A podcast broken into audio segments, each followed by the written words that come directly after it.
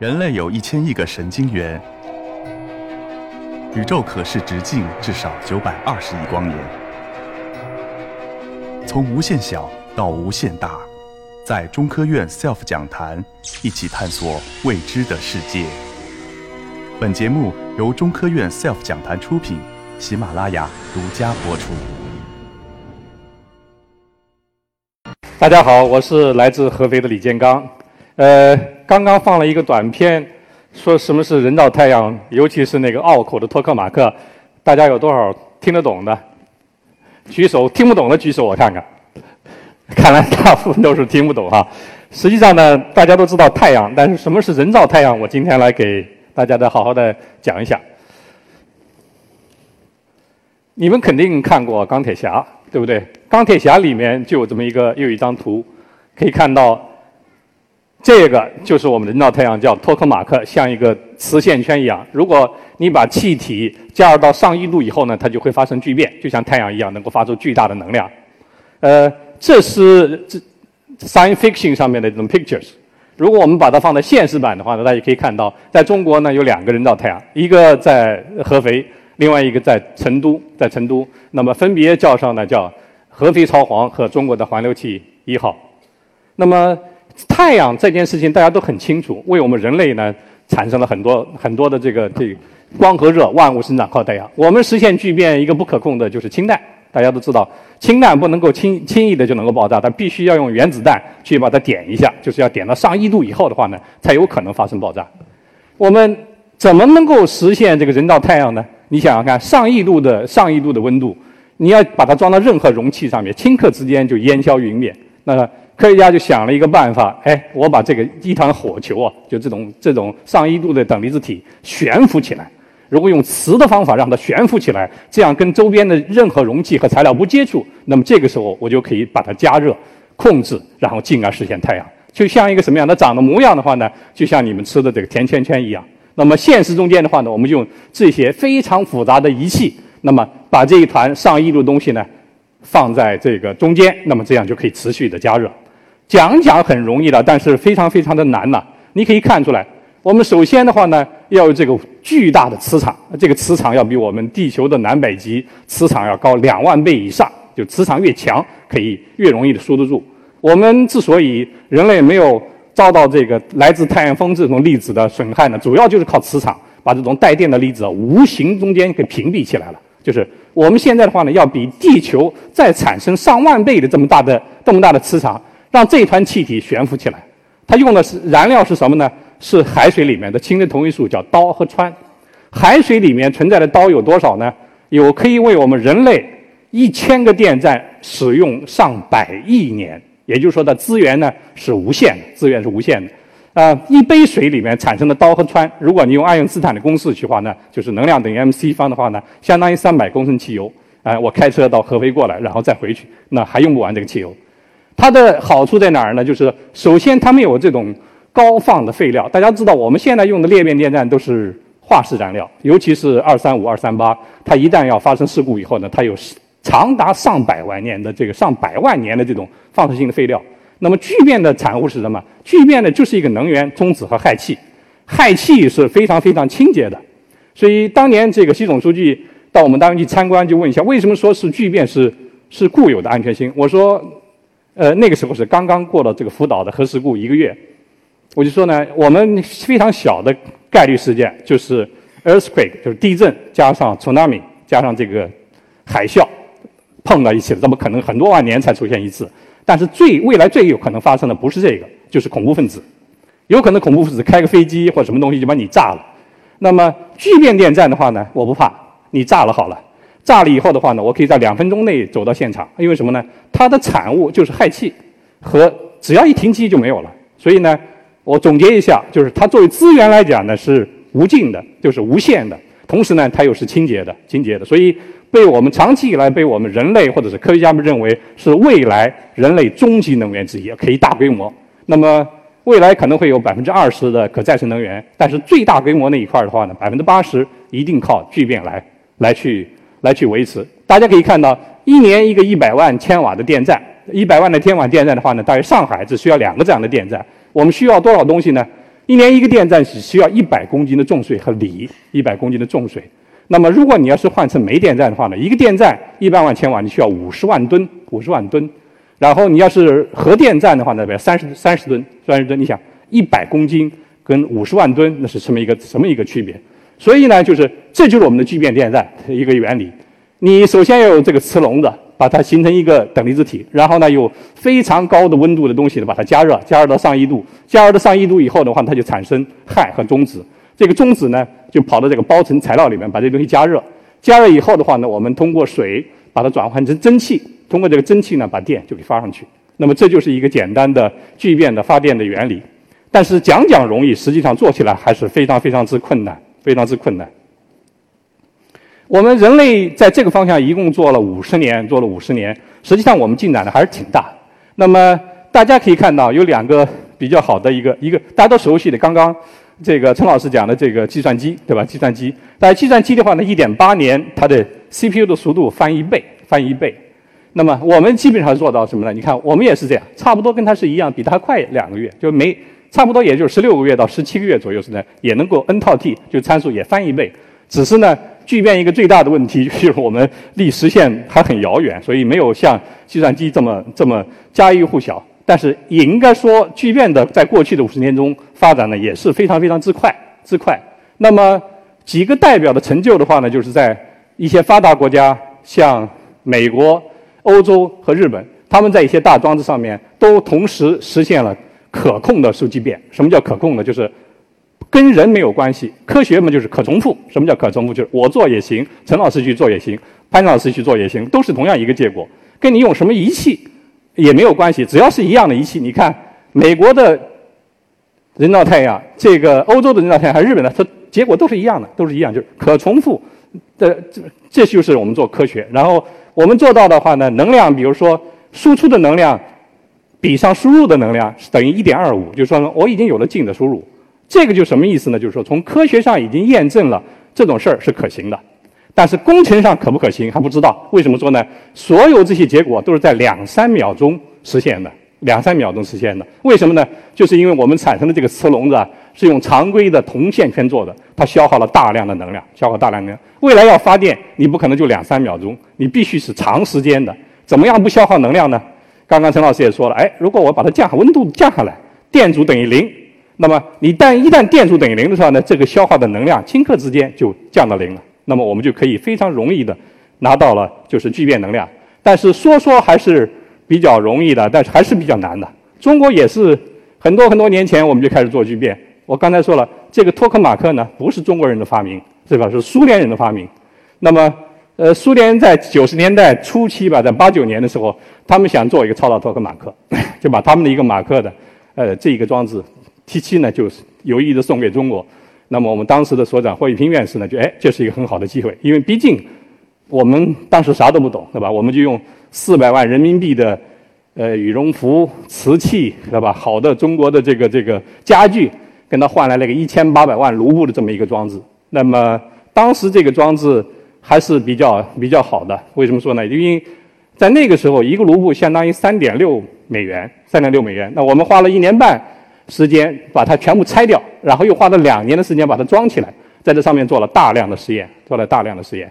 那么应该说还是不错吧？因为其他国家都做的几秒钟嘛，我们在这个装置上面做了六十秒钟。当年六十秒钟一千万度的时候呢，就获得了全国的十大新闻。但这个还不行，因为我刚才说了，还不能够做到所有的线圈的电阻都等于零。这个时候呢，我们就要做超导。什么叫超导呢？就是你要把这个。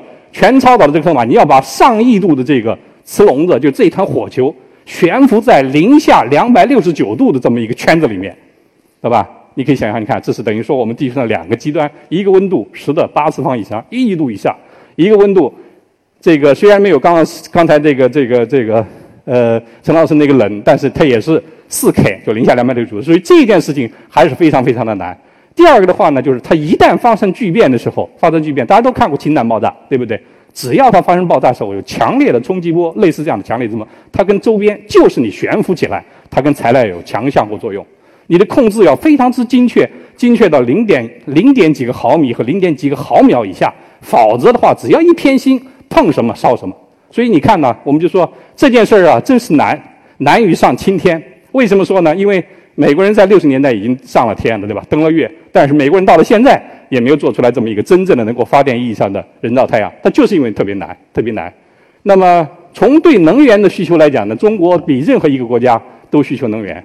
那么尽管我们很穷，但是我们的几任的领导、国家领导人都觉得这件事儿中国人一定要做，中国人一定要做。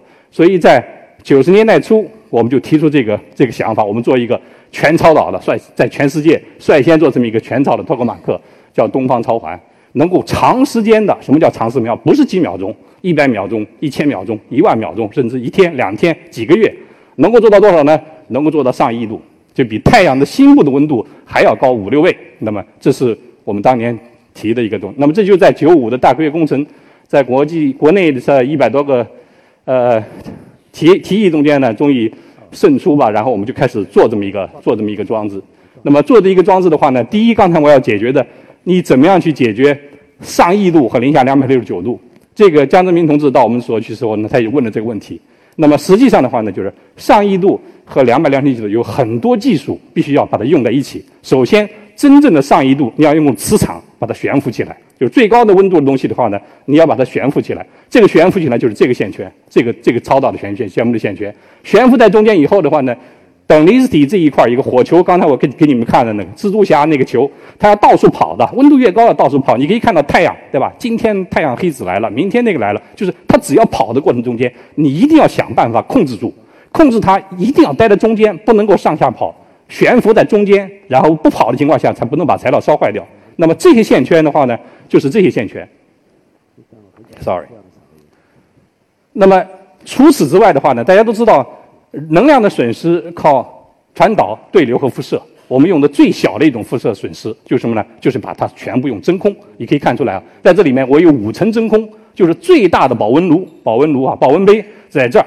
每一层的话呢，把它抽上真空，降低热损失，那么实现了一亿度和零下两百六十九度的这么一个这么一个结合。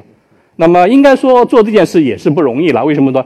全世界没有人做过，所有东西呢都是我们自己做。我们当时国内的经济不像现在这么好。那么应该说在十几年前呢，那么这一位院士叫万延熙院士，带领我们整个团队，整个团队，那么做了整整的十年，做了整整十年，突破了很多很多难点，很多难点。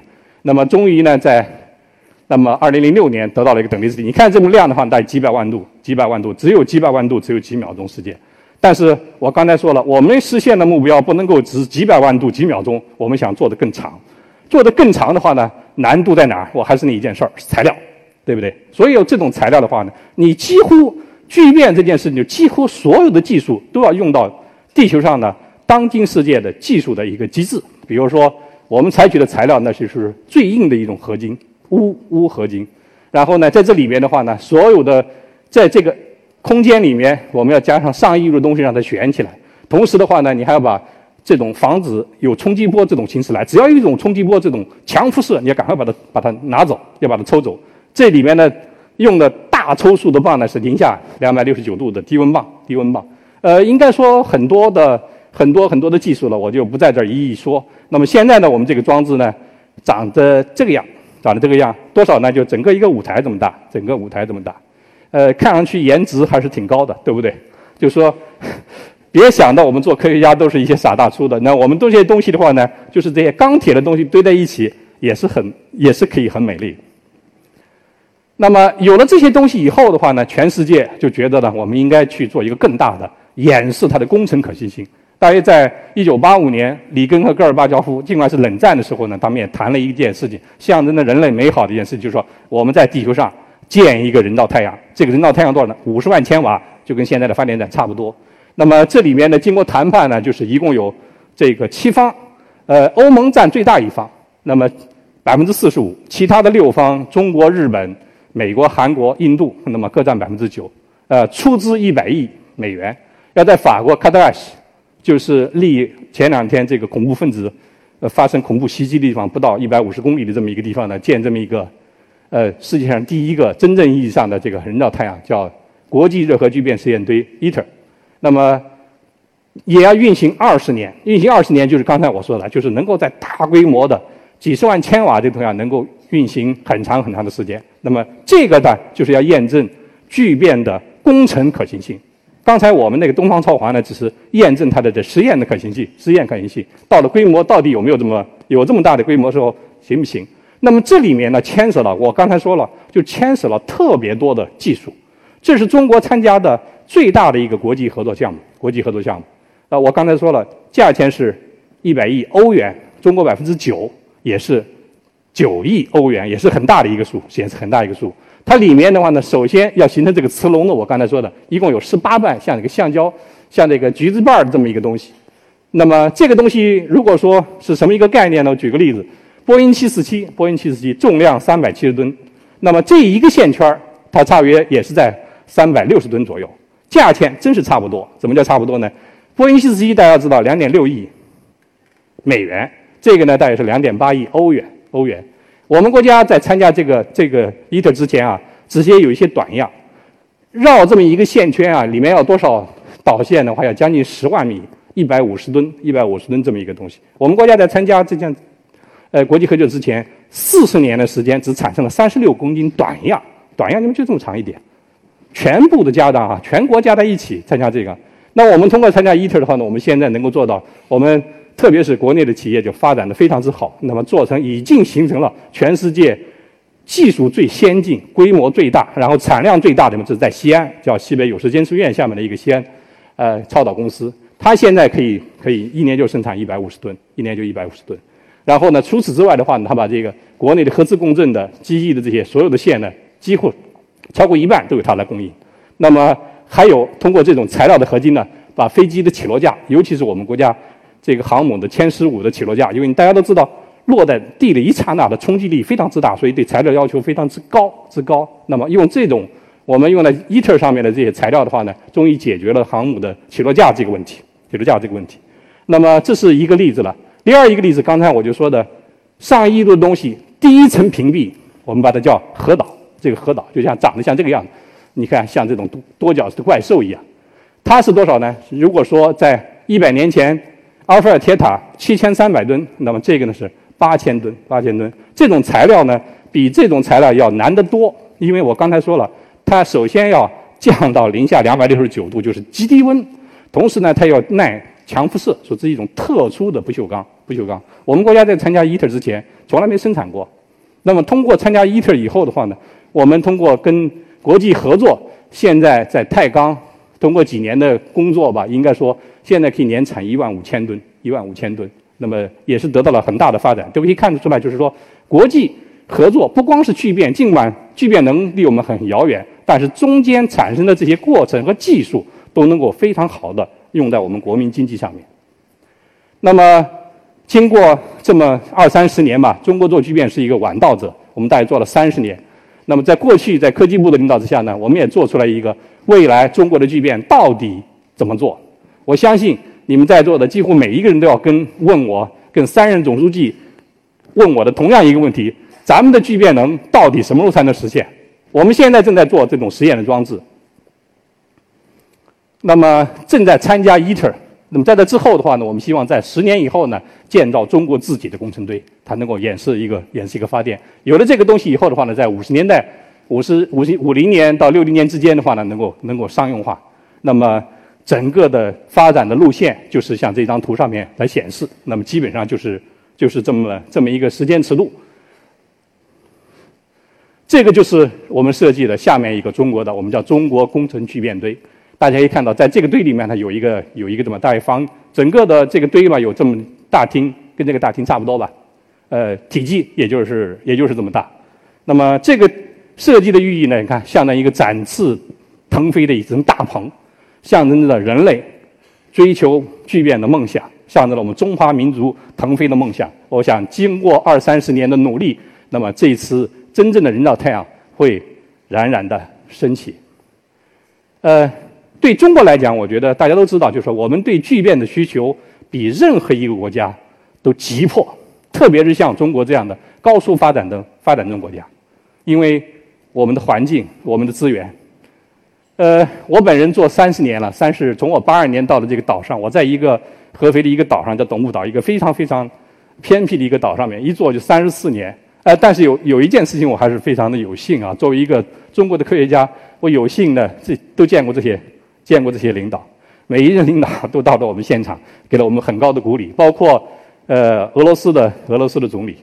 那么我觉得他们都都说了同样一句话，就是说中国需要能源，中国一定要在人类实现这种巨变梦身上起到一个不可取代的这么一个作用。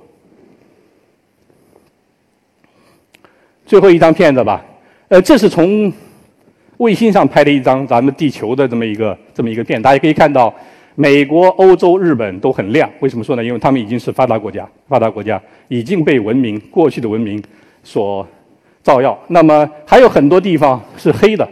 五十年前，人类就有一种梦想啊，就是说通过这个实现人造太阳。我上大学的时候就有这一个梦想，就是希望呢，在我的有生之年。能够做那么一个人造太阳，而且那些没有被文明所照亮的地方呢，最终一定要会被聚变能所点亮。那么这一个第一个的电站的话呢，作为一个中国人，我是希望它最好，而且必须要建在中国。这就是我给大家说的这些机会，谢谢大家。